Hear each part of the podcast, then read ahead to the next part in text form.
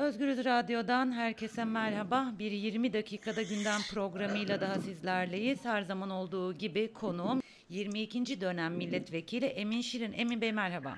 Merhaba, iyi yayınlar Zübeyde Hanım. Ee, çok teşekkür ediyorum. Türkiye'nin gündemine yapılan e, seçim e, yenileme kararını konuşmadan önce biliyorsunuz e, Dünya Basın Özgürlüğü gününde radyomuzda bir erişim engeli geldi.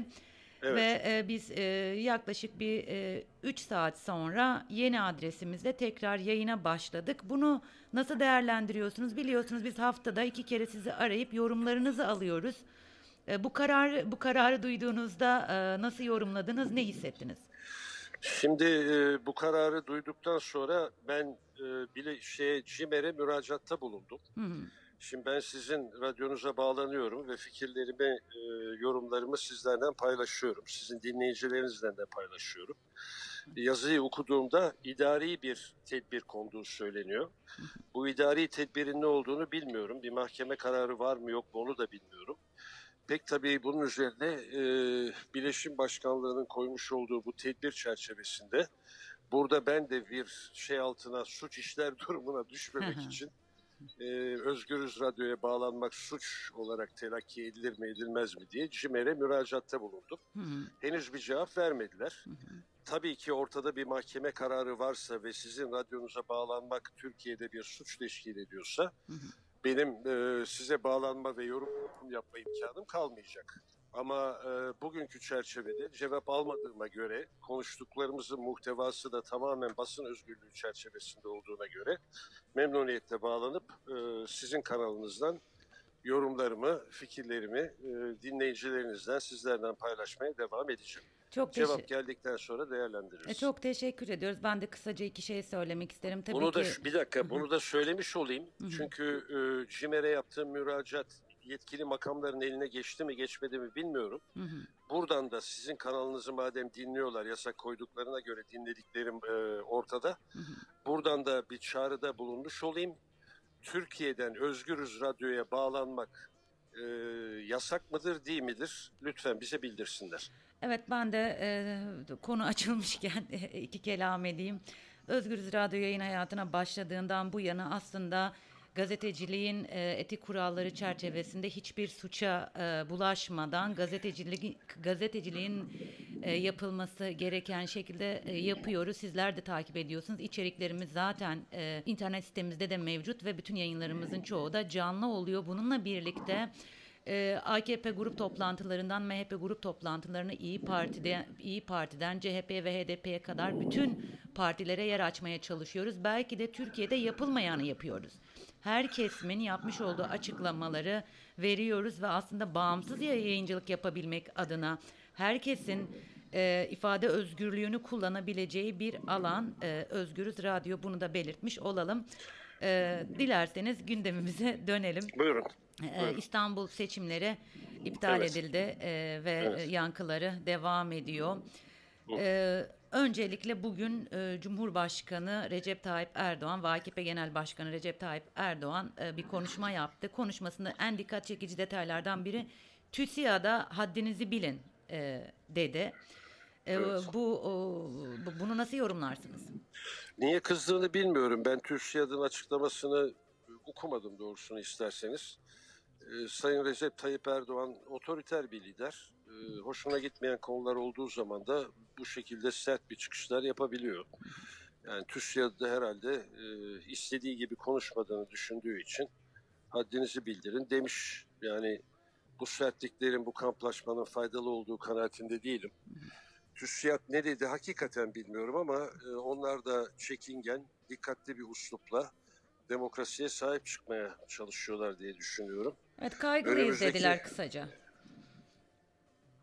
E kim değil ki? kim değil ki? Yani ortaya çıkan Yüksek Seçim Kurulu'nun kararının hukukla hiçbir alakası olmadığını herkes, bütün hukukçular söylüyorlar. E, AK Parti bundan belki memnun ama hakikaten hukuka pek sığmayan e, bir karar çıktığı ortada. E, Emsallerine göre ka- kanun, şeylik, hukuka uymayan bir karar. E, içtihatlara göre uymayan bir karar. E, uygulama kapsamı açısından işte bunlar konuşuluyor. İlçelerdeki oylar kabul ediliyor da büyükşehirde edilmiyor filan gibi. Hakikaten e, neresinden tutsanız hukuken ayakta durmayan bir karar çıktı ortaya. E, Öte yandan sahada kendine yer açmaya çalışanları biliyoruz dedi ve sanırım burada e, Davutoğlu, Babacan ve Gül'e bir göndermede bulundu. Olabilir. E, bu süreçte, bu seçim sürecinde sizce e, parti kurduklarını açıklarlar mı yoksa yine seçim süre, e, seçim sonucunu mu beklerler? Hakikaten bilmiyorum. Yani yapacakları nedir bilemem. Şu anda seçim e, Tayyip Erdoğan bu seçim sürecinde parti kurma çalışmaları daha ön plana çıkarsa onları muhakkak ki ihanetten suçlayacaktır. Ona rağmen biz demokrasiye sahip çıkıyoruz. AK Parti'nin e, deklarasyonda Davutoğlu'nun deklarasyonda söylediği gibi düzelmesini talep ediyoruz gibi görüşlerini şimdi ortaya koyup koymayacakları benim için de merak konusu. Bekleyip göreceğiz. Ee, Ekrem İmamoğlu'nun dün gece bir açıklaması vardı ve aslında e, Ekrem İmamoğlu'nun konuşmasından sonra yani öfke biraz daha umuda evrildi. Ee, tarihi bir konuşmaydı bence. Siz nasıl yorumladınız Ekrem Ben İmamoğlu'nu? çok takdir ettim, dinledim.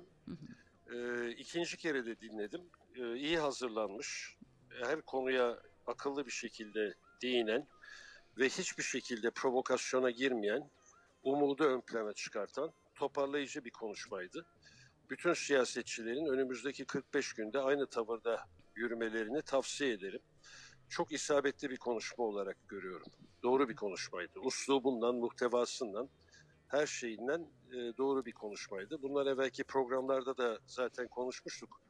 İmamoğlu resmen olmasa bile gayri resmi olarak bugün muhalefeti temsil eden bir numaralı şahsiyet haline geldi.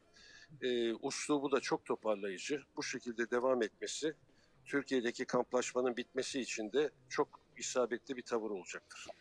Öte yandan Kemal Kılıçdaroğlu da tabii açıklamalarda bulundu ve isterseniz şöyle kısaca açı- e, e, hatırlatayım size. Buyurun. Ki- e, Ekrem İmamoğlu ne yaptı dedi. Ee, İstanbul Büyükşehir Belediyesi tabelasına TC'yi ekledi dedi. Bu dedi Bahçeli'ye kapak olsun dedi. Ee, YSK'daki çeteler dedi. E, iradeyi gasp ettiler dedi. Onlara ders vermemiz lazım dedi. Aslında Kemal Kılıçdaroğlu profilindeki, karakterindeki bir insan için oldukça sert açıklamalardı. Evet. Çok sert, evet doğru. Kılıçdaroğlu biliyorsunuz Çubuk'ta başında gelen e, linç girişiminden sonra çok sağduyulu davranmıştı. Bugün e, sanki bir rol paylaşımı yapmış gibiler.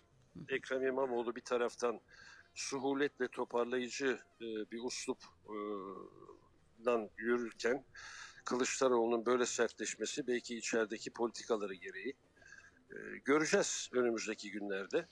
E, pek tabii e, tabanda çok büyük bir kızgınlık var. Yani dün akşam boykot edelim mi etmeyelim mi konuşmaları vardı. Bu boykot meselesi ortadan kalktı. Evet. Ama kendi tabanındaki kızgınlığı da belki bir şekilde e, onlara bu kızgınlık e, hisseden insanlara tercüman olmak için böyle konuşuyor olabilir. Ee, son olarak isterseniz bir de HDP'nin tutumunu e, konuşalım. E, Öcalan'ın e, avukatlarıyla görüşmesinin ardından pek çok yorum yapıldı. Acaba e, tekrar e, bir